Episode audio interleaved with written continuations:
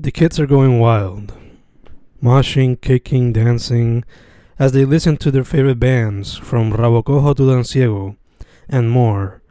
They love their scene and wouldn't trade it for anything. Friends. Friends sit in tables discussing their lives, some doing better than others.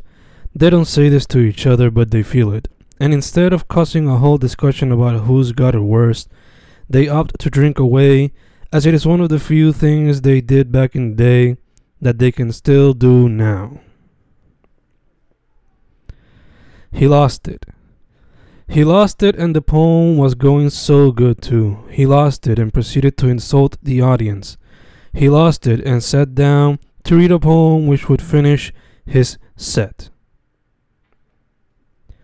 Change. This bar has changed a lot. I remember when it had two floors. Now it only has one, and the stuff that was over there is now down here. It doesn't look bad, but it feels different. The paint in front is different too. The one in the back too. The stage area, not so much though. But I've heard it a few changes of its own. Time brings changes, and I guess La Tertu had to change as well. Singer. I had been waiting anxiously to see her sing again, and when she did, man, did it caught my attention. It was only for a few minutes, but she caught me in a trance that felt eternal, and her smile at the end was a nice little touch, too. Poetry Slam inspired rhymes. Last Friday there was an open mic, Poetry Slam for the first time, at least for me, young poet wannabe MC, hijo de cuatro pueblos, mainly the SGs. Everybody spitting fire, making someone retire, others fuel to work harder. Next time I'll make sure I'm the starter, setting the blaze up in blazes, making people cover their faces, but with upon me their gazes, 'cause they never heard such phrases. Last Friday Slam sure was a thrill ride. Wednesday will be different, people will fight. But that doesn't matter, I got a point to prove. To be great at this, you gotta have your own groove. Stop pretending to be something that you're not. That type of shit will get your face covered in snot. So anyway, be who you are if you really wanna go far. Sudor. El sudor viaja en el aire mientras la juventud baila, brinca y mochea al ritmo de la música. Tres minutos.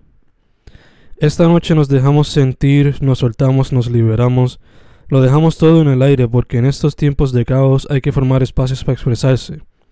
Espacios para tener aunque sea tres minutos donde vomitamos el pensar y alguien nos escuche.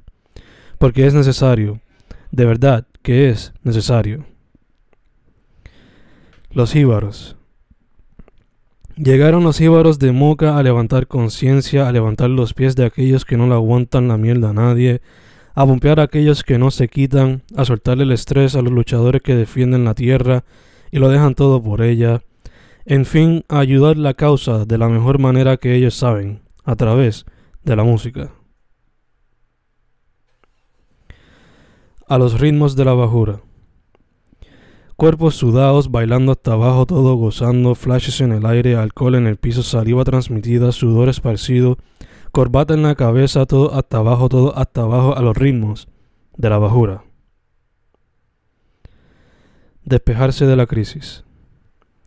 Some headbang, otros bailotean, unos beben, otros fuman, muchos ríen, ninguno llora, solo quieren despejarse de la crisis. Over. Dices que no te fuiste over, pero te fuiste over, brother.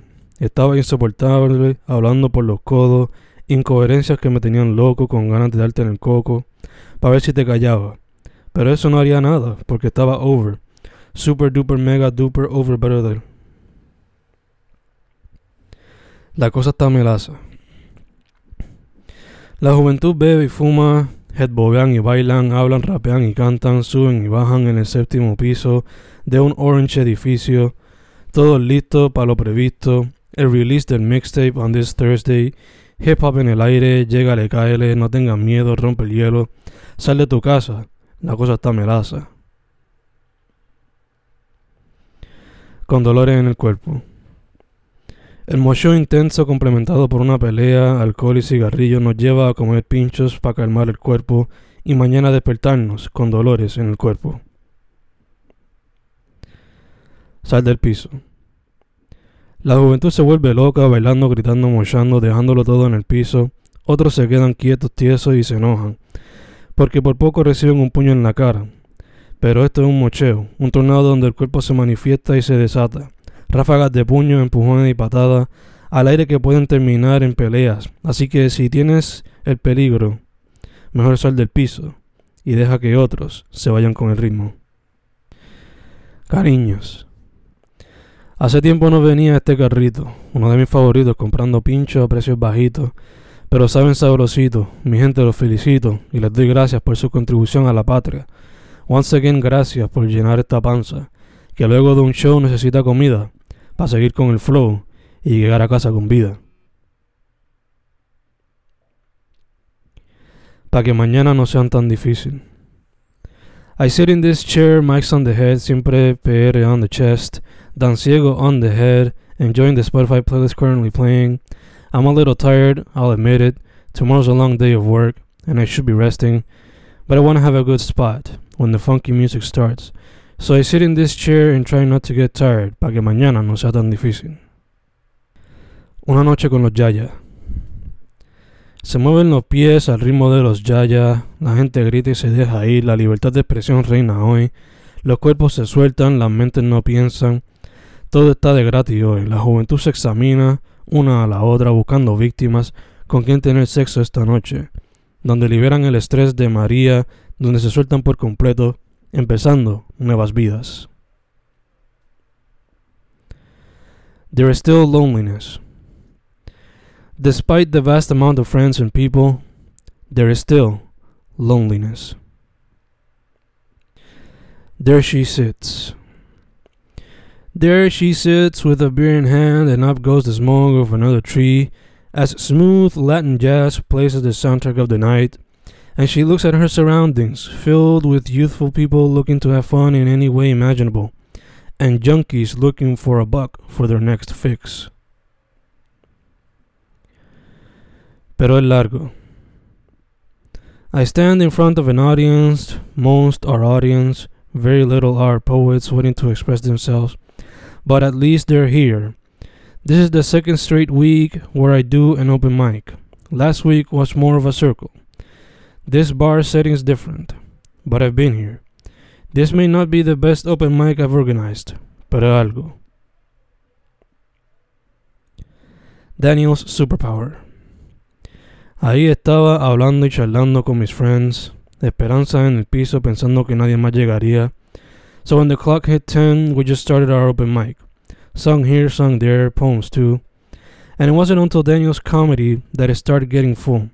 and, sudden, and suddenly cinco pelagatos turned into a corillo of 30 plus, and over 15 people performing, y todo se dio bueno, y la noche se pasó chévere.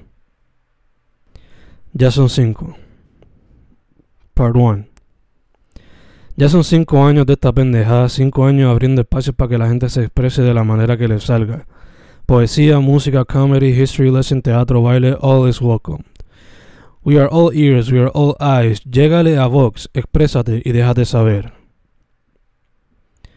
Part 2. Llega un corillo enorme y la felicidad me entra. Es la primera vez que organizo este evento y se da tan bueno. No puedo contener mi sonrisa y decirle gracias a todos cada vez que agarro el mic. Part 3. La artista se suelta en el canvas, cada letra y cada verso que sale de la boca de un poeta es un deslizamiento, formando parte de una pieza nunca antes vista, pero que va tomando forma. Al final de la noche, esta obra no ha sido finalizada, pero un comienzo, un inicio a lo que podría ser una joya. Part 4 Los poetas terminan, el hip nos conecta y bobiamos versos que entran a la mente y ritmos que conquistan el ambiente, todo chill, todo laid back. Unas gracias para cerrar el set de un rey y abrir el espacio a un dios del baile. Nos quedan muchos, pero esos pocos menean sus cuerpos a la música electrodisco, como lo hicieron sus ancestros a la bomba, el bolero, la salsa, disco y merengue.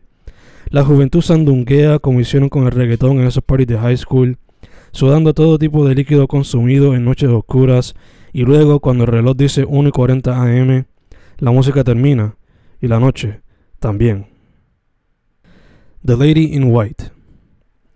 She sits there, the lady in white, with a drink in hand, checking her phone, admiring the environment, digesting the music, looking for a prey for her sexual prowess. There she sits, the lady in white. Blue lights. We arrive and there's nothing but cops y la perse comienza. At first we hesitate and wait for a minute before approaching our destination, and when we arrive there's barely anybody. But there are blue lights everywhere and we are scared but maintaining our cool. Apparently there was a fight earlier or something close to it. Thankfully, it didn't escalate to anything serious and we are able to enjoy the night. But it remains on my mental. I was just there taking pictures, filming videos, dancing to the funk, and then you tapped my shoulder and we said hi, and we winked at each other, and then we went back to our own. But I just had to see you once again, so I looked at you enjoying the dance with your friends, and I had to capture that moment, and I could tell you you were having fun, because you looked at me and smiled. Sadly, I couldn't capture that smile, but it remains on my mental. Dancing Demigod. The dancing was going good, it was all fantastic, but then the music got more intense, more funky, more sexy, and people had to step aside as the gods and goddesses gave you the energy to dance even more and leave it all out there like a dancing demigod, quickly inspiring others to do the same. Stranger. I've been here before multiple times, but today I feel like a stranger. I barely know anybody, even though I know a few but even they have their own agendas. And so I stand here analyzing everything and learning before you take the stage and make me proud. Para poder respirar. No creo que había visto la tertu tan llena o quizás fue percepción, pero casi no podía caminar. So tuve que salir un rato para poder respirar. I hope you enjoy Indiana. Last night we said goodbye to you. It will be the last time we will see you in a while, especially for Kay. She's moving to Texas and we might not see her for an even longer while. But last night we said goodbye to you for a while. We took pictures, enjoyed poetry, enjoyed music, and had some beautiful conversations, sharing laughs and tears. I hope you enjoy Indiana and everything that comes with it. Appreciation. Young artists come and express themselves. They let everything out there, their thoughts, ideas, and emotions, while others listen. Yes, they listen and internalize, they digest it all, and later cheer at the act of bravery they've just witnessed. Maya Wasted. Part 1. Los músicos montan y la gente charla mientras que la flaca suena en el background. Escribo versos para despejar la mente de mi estómago soplado que no me deja existir, ni siquiera caminar. Es una situación que podía tener remedio, una situación que pudo haber sido controlada slash evitada. Pero eso es lo que pasa cuando comes mucho y tomas mucha agua. Te excedes y luego no sabes qué hacer con tu vida. Part 2 Los azules rodean la calle verificando que todo esté bajo control, todo chilling, todo tranquilo y cualquier otro sinónimo que quieras usar y todo está bajo control, chilling, tranquilo. El pueblo disfruta su viernes, distrayéndose de las preocupaciones del diario vivir, aunque sea por unas horas. Part 3 No es común que me pase escribiendo en una barra, pero lo veo atractivo. La gente, la música, las luces, la energía, todo forma parte de una nueva expresión plasmada en el papel o digital, así formándose parte de una larga colección de pensamientos. Part 4 I talked to one of my younger brothers. We let each other know how much we love each other, not directly, but through our art, and we embrace as psychedelic space rock showers our surroundings. Part 5 I look at one of my younger brothers and I can't help but admire how easy it is for him to spread love into everyone around him. Part 6 I remember putting you guys onto this music back when I was your instructor, and now, when we are just friends who can happily talk to each other and have fun, I see you enjoying it live as we dance and headbang together as members of our larger community of artists and fans. Part 7 You guys rock and roll your way through the night, transmitting energy that gets others to do the boogie woogie, while Savvy shreds the guitar like Angus and shakes his body like Iggy. And boy, what a sight to see! So many cheerful faces, so many happy faces, after such a hellish week of work, and it's all thanks to you. And for that, I toast to you, Grumpa.